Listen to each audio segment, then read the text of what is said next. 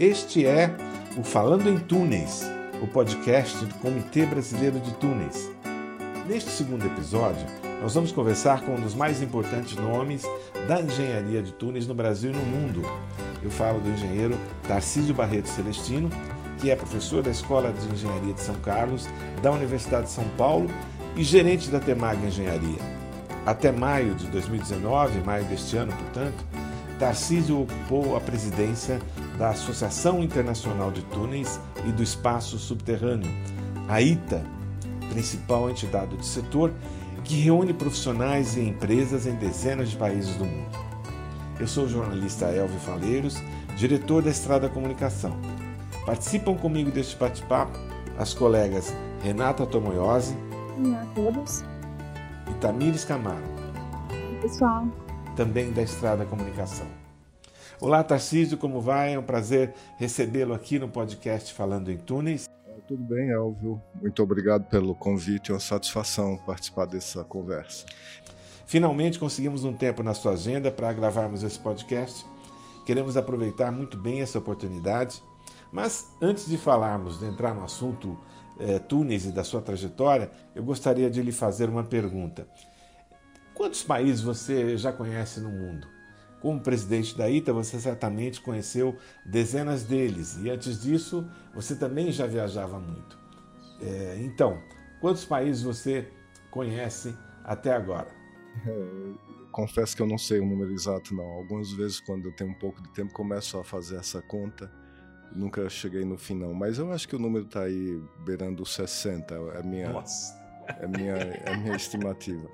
E sem dúvida, durante o meu mandato, como você disse, esse número aumentou significativamente. Quantos passaportes você tem, Tarcísio? É, o passaporte mudou bastante, até porque porque o passaporte tem uma validade de 10 anos, mas faz muito tempo que o, o meu passaporte se exaure pelas páginas e não pelo. Então, para mim, um passaporte, os últimos não chegaram a dois anos. As páginas se acabaram antes de dois anos. Tarcísio, como começou essa.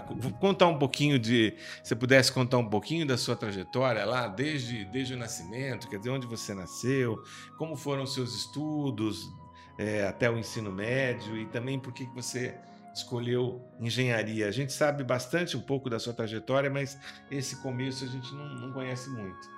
É, eu nasci em Juazeiro do Norte, no Ceará. Hoje é uma cidade pujante. Outro dia, um irmão meu me mandou uma foto e eu perguntei para ele que cidade é essa. E eu realmente não conhecia. E até mandei para meus outros primos, irmãos, com uma perguntinha: que cidade é essa? E aí pus o nome de três cidades desconhecidas e eu realmente não imaginaria que Juazeiro hoje fosse uma cidade tão pujante.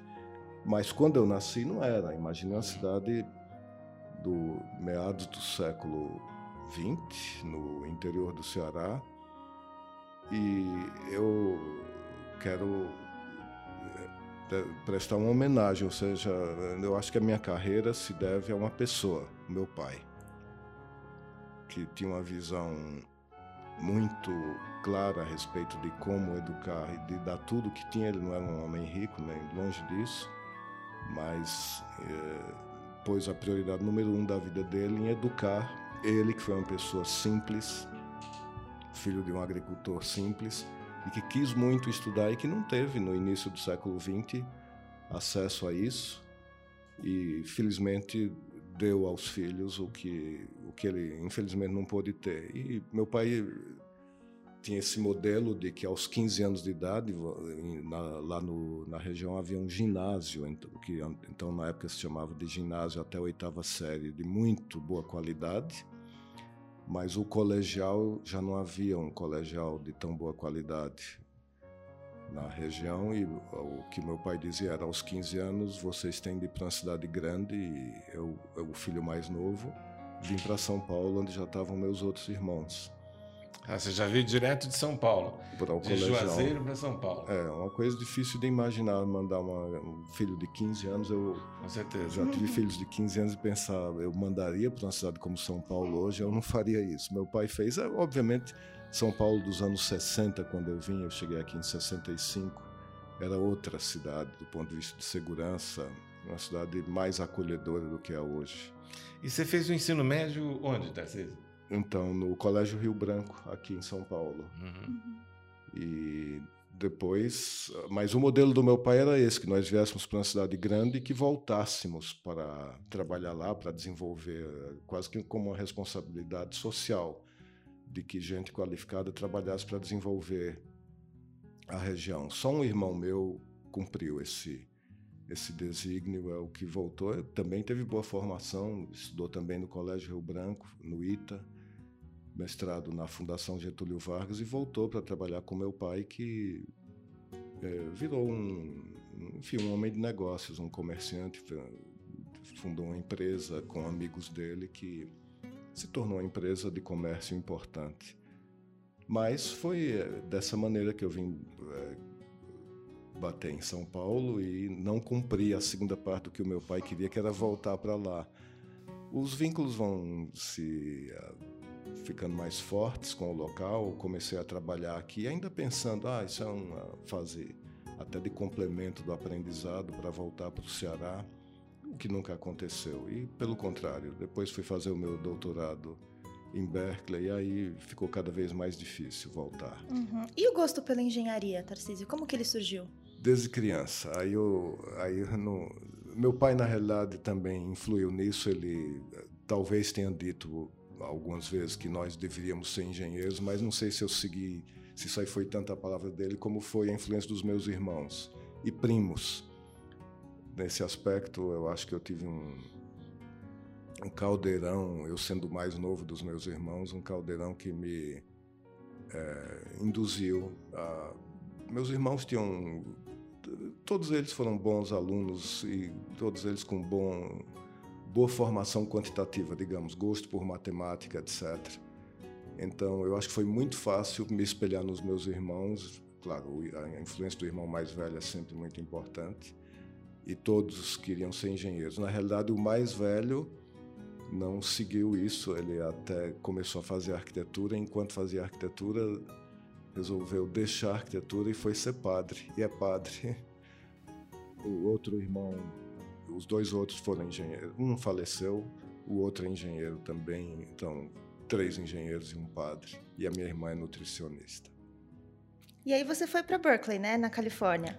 É, esse, esse eu diria é o ponto que mudou minha vida. Eu eu, às vezes, faço uma retroanálise. O engenheiro gosta muito de fazer retroanálise, pensar como é que seria, enfim, com, com a situação atual, é, como seriam as coisas de outra maneira.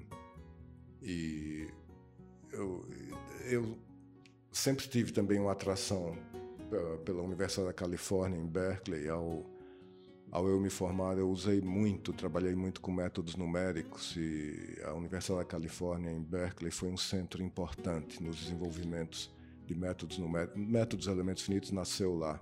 Tarcísio, só voltando um, um, um, um tempinho para trás, que foi a sua formação uhum. é, universitária. É, a gente não falou nada ah, disso. sim, sim. É. importante, tem razão. Eu, então, eu fiz é, engenharia civil na Poli, mas não, não foi também uma coisa muito linear, não. Os meus irmãos mais velhos estudavam no ITA. E meu sonho desde criança era estudar no ITA.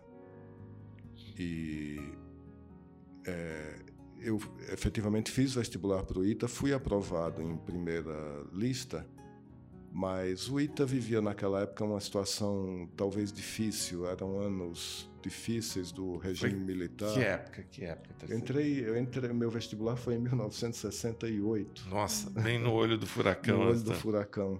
É. E os meus irmãos me aconselharam a não ir para lá, a situação não andava das melhores.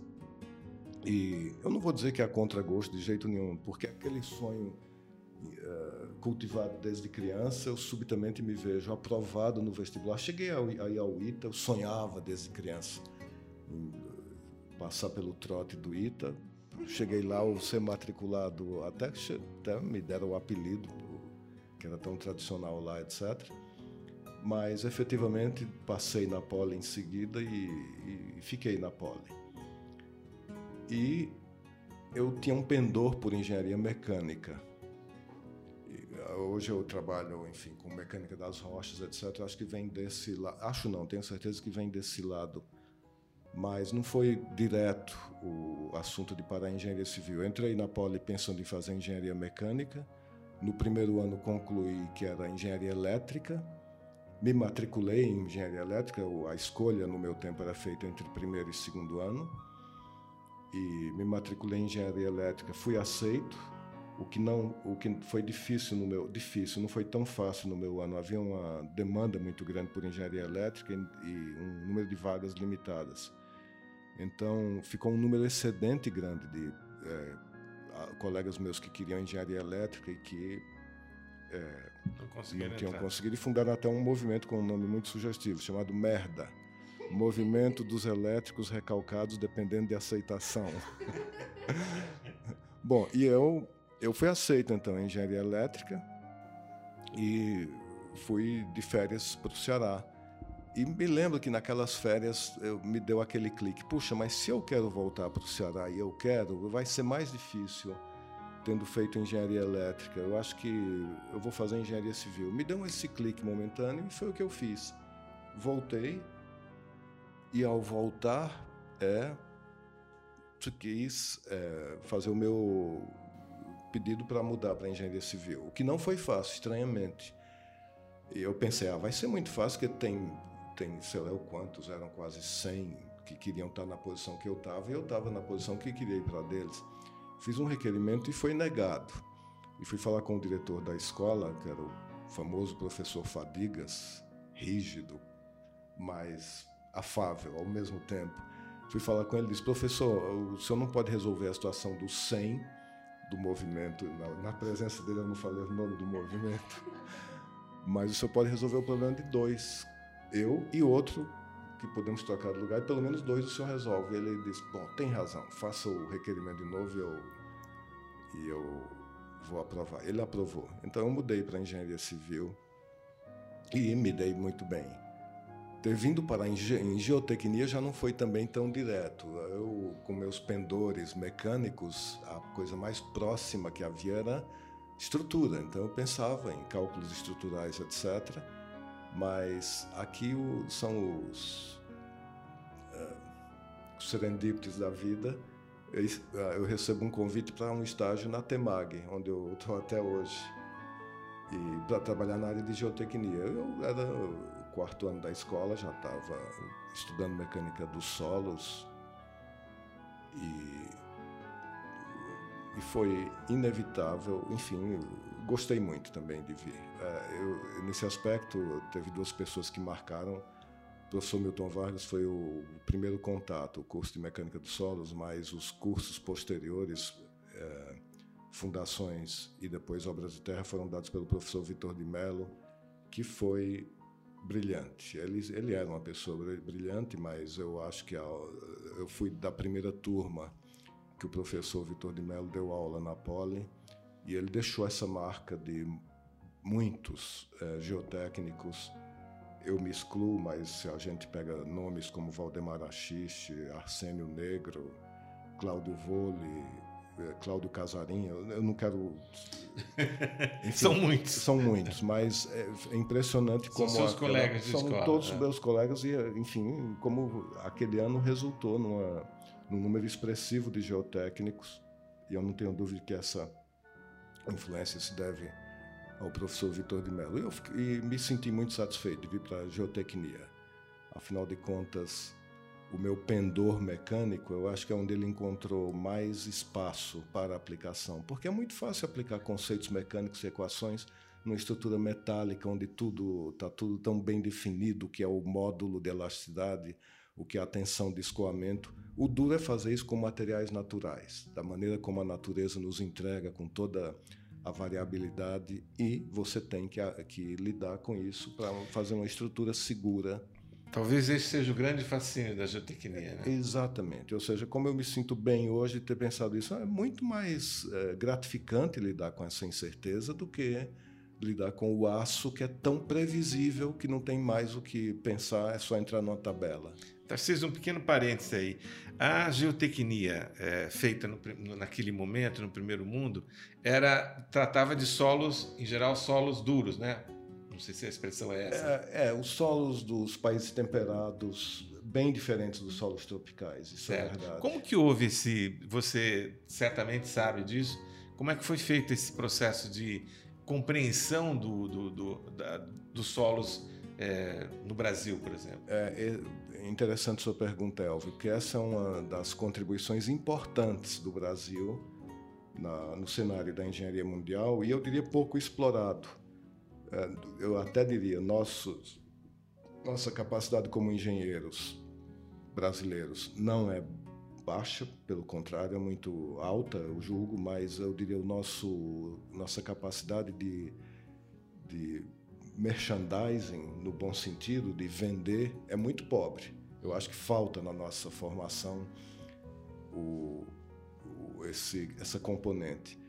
Mas existem situações, eu, eu não vivi, não vi, mas há uma situação muito citada do professor Casagrande, afinal de contas, um dos ícones. Da, ele, Terzag, que é o criador da mecânica dos solos, Sim. e Casagrande, seu discípulo, são os dois maiores nomes da disciplina mecânica dos solos.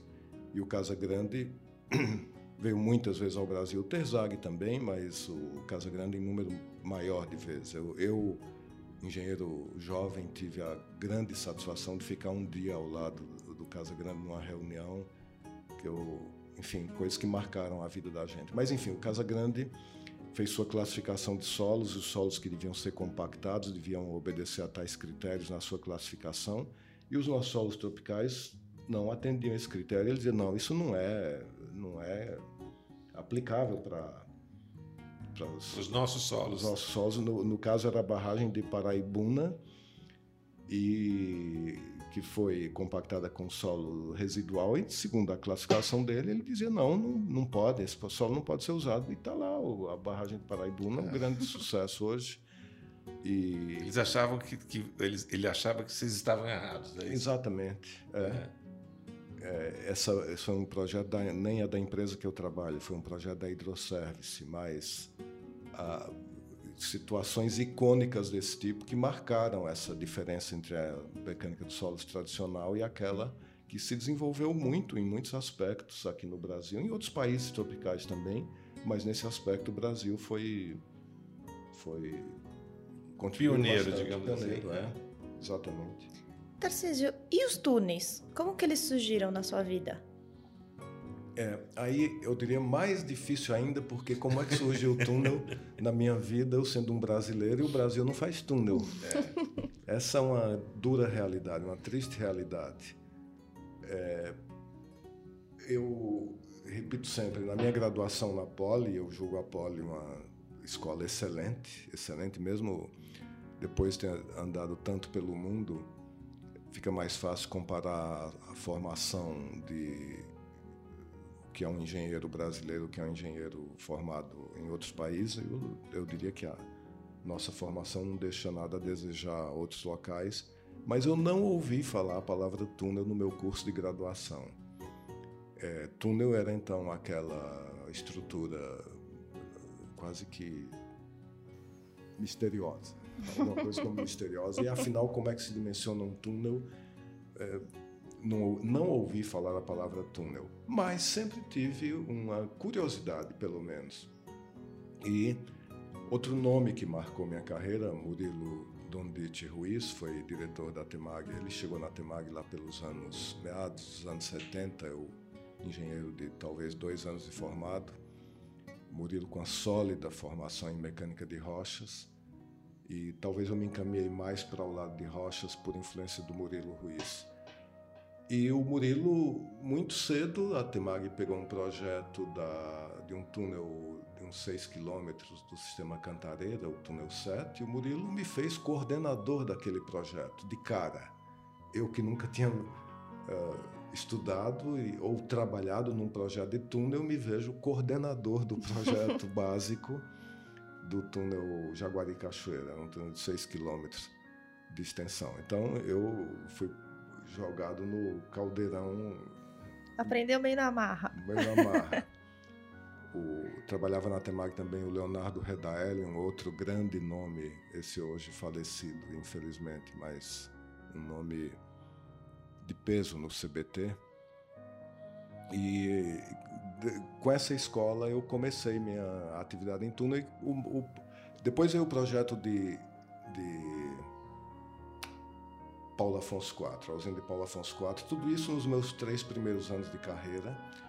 E Paulo Afonso IV foi um projeto icônico na minha vida. Embora eu tenha tido minha participação como engenheiro júnior foi, eu posso dizer, insignificante, mas ao ver as pessoas mais velhas do que eu, é, Murilo Ruiz, sem dúvida, o grande nome daquele projeto, Giacomo Reck, ainda hoje Temag, outro grande engenheiro. E esse é um projeto importante. Eu, eu aliás, é, me lembro, eu era membro do grupo de trabalho de concreto projetado da ITA. A ITA tem o grupo 12, concreto projetado para obras subterrâneas, e era coordenador desse grupo o Knut Garschol, norueguês. E o Knut fez um relatório de estado da arte e com base em contribuições que cada um de nós mandava do, do que havia de desenvolvimento do seu país. E eu mandei o, a contribuição brasileira, o exemplo da, da, da caverna de Paulo Afonso IV, que é uma caverna projetada. Hoje eu repito essa palestra ao redor do mundo, eu não posso, para ser politicamente correto, de, dizer de onde vinha o, o projeto, mas eu acho que eu acho que aqui eu vou dizer. o projeto existente da caverna de Paulo Afonso IV vinha de uma empresa francesa, uma empresa de renome que era aparentemente tradicional projetista das obras da Chesf. Mas era um projeto inviável. A caverna precisava ter 26 metros de vão, que era o tamanho do rotor da, da turbina, era a última das quatro usinas. A, Cachoeira de Paulo Afonso tem quatro usinas que foram sendo construídas à medida em que o rio, a montante, era regularizado. Se construía mais uma barragem, a, a, o rio regularizava, tinha mais água, se construía outra usina. E Paulo Afonso IV foi a última que veio depois de Sobradinho, a grande, o grande reservatório. Bom, mas precisava 26 metros de vão e a escavação era de 32 metros, porque o arco de concreto fortemente armado tinha mais de 2 metros de espessura, tinha pilar de, de ponte rolante, enfim, 32 metros de vão escavado sem concreto projetado e que devia ser sustentado com um arco de, de concreto fortemente armado. Esse projeto se tornou inviável, se mostrou inviável e a Eletrobras, na época, é, fez o que a Lei 8666 hoje não permitiria. É, viu que aquele projeto era inviável e disse: bom, então vamos contratar um outro projeto e escolheu a Temag Engenharia naquela época, para sorte minha, onde eu estava. E esse projeto hoje está lá, em vez dos dois metros e tanto de concreto fortemente armado, tem 15 centímetros de concreto projetado. Então, aquele projeto foi icônico para mim, porque me ensinou, número um, o papel de, do concreto projetado para obras subterrâneas. Número dois, o papel da parcialização de uma escavação, um vão grande daquele. O segredo estava exatamente em parcializar usar concreto projetado de tirantes que o projeto anterior não, não tinha e por isso tinha se mostrado inviável.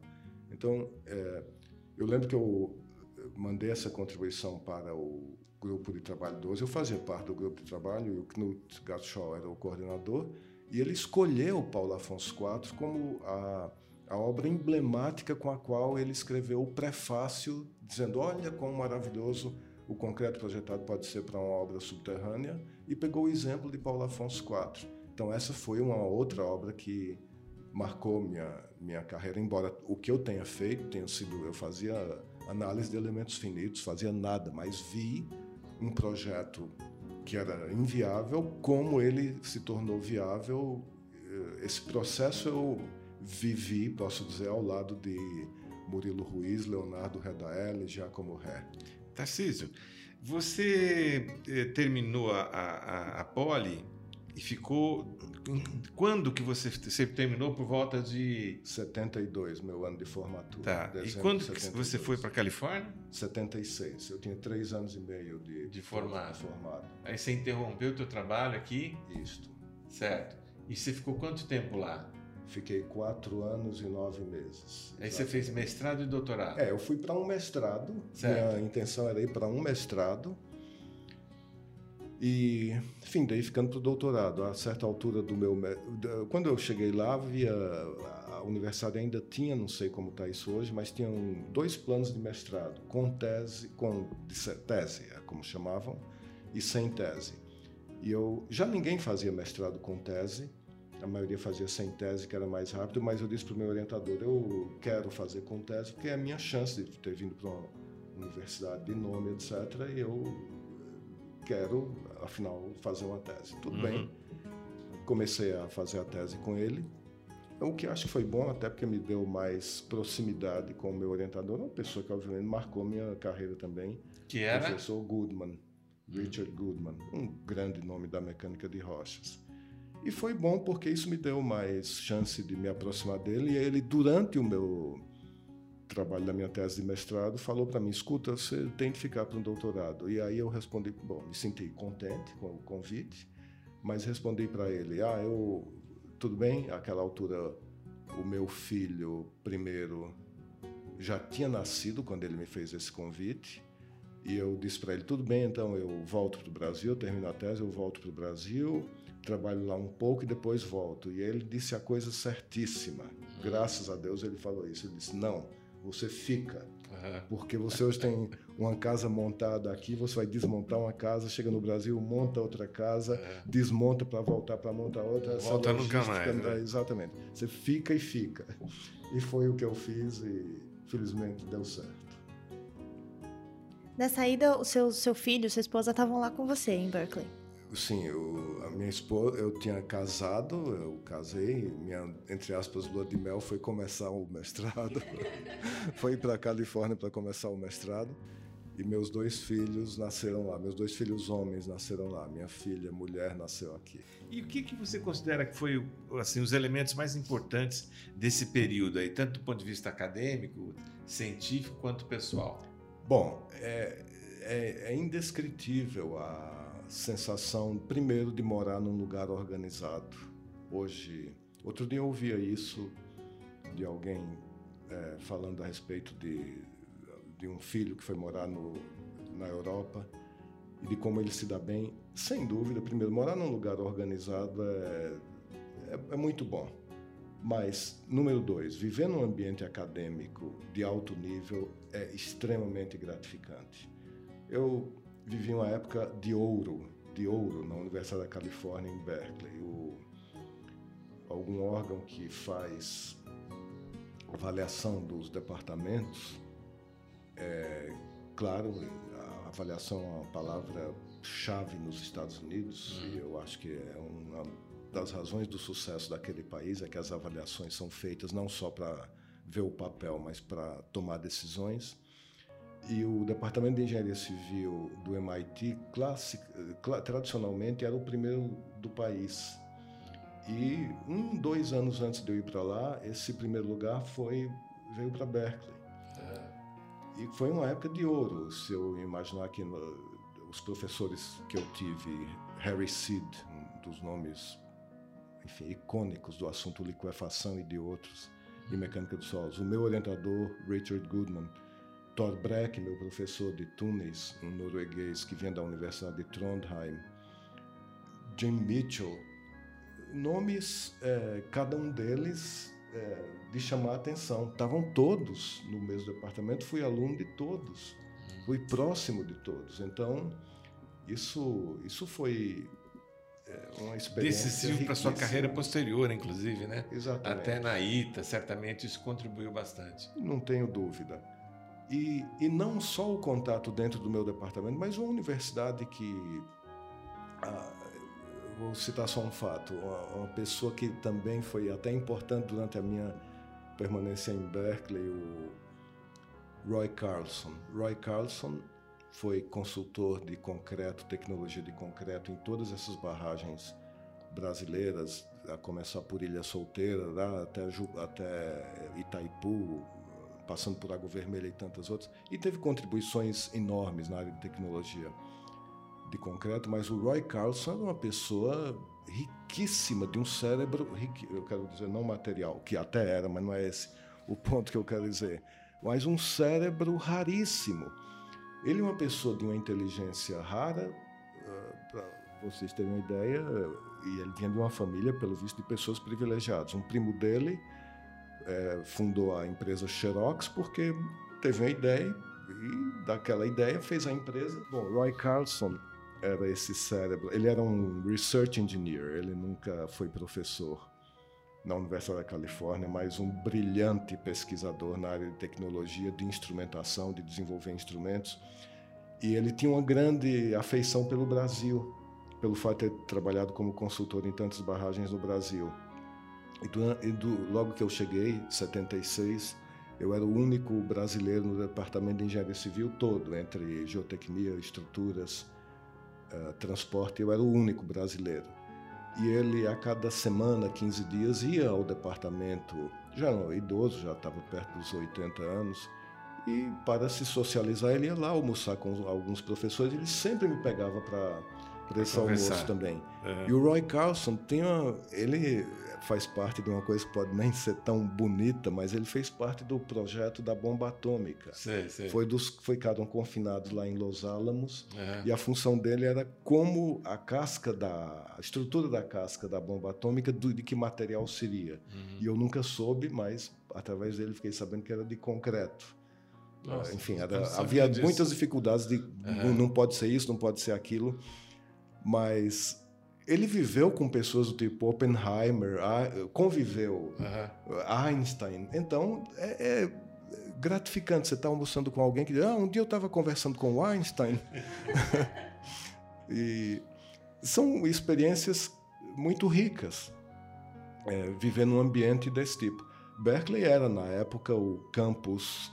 Uh, do mundo que tinha mais prêmio Nobel, tinha 10 prêmios Nobel como professores numa cidade de, de, de, de, menos de 200 mil habitantes. Então, essa densidade de conhecimento é muito rica, uma experiência indescritível do ponto de vista da influência que isso deixou em mim. Com certeza. Uhum. Bom, a conversa está ótima, mas vamos encerrando por aqui. No próximo episódio do podcast Falando em Túneis, vamos saber um pouco mais sobre a trajetória de Tarcísio Barreto Celestino após o seu retorno ao Brasil. Se você gostou desse podcast, compartilhe com seus amigos. Não perca o próximo episódio. Até lá, muito obrigado.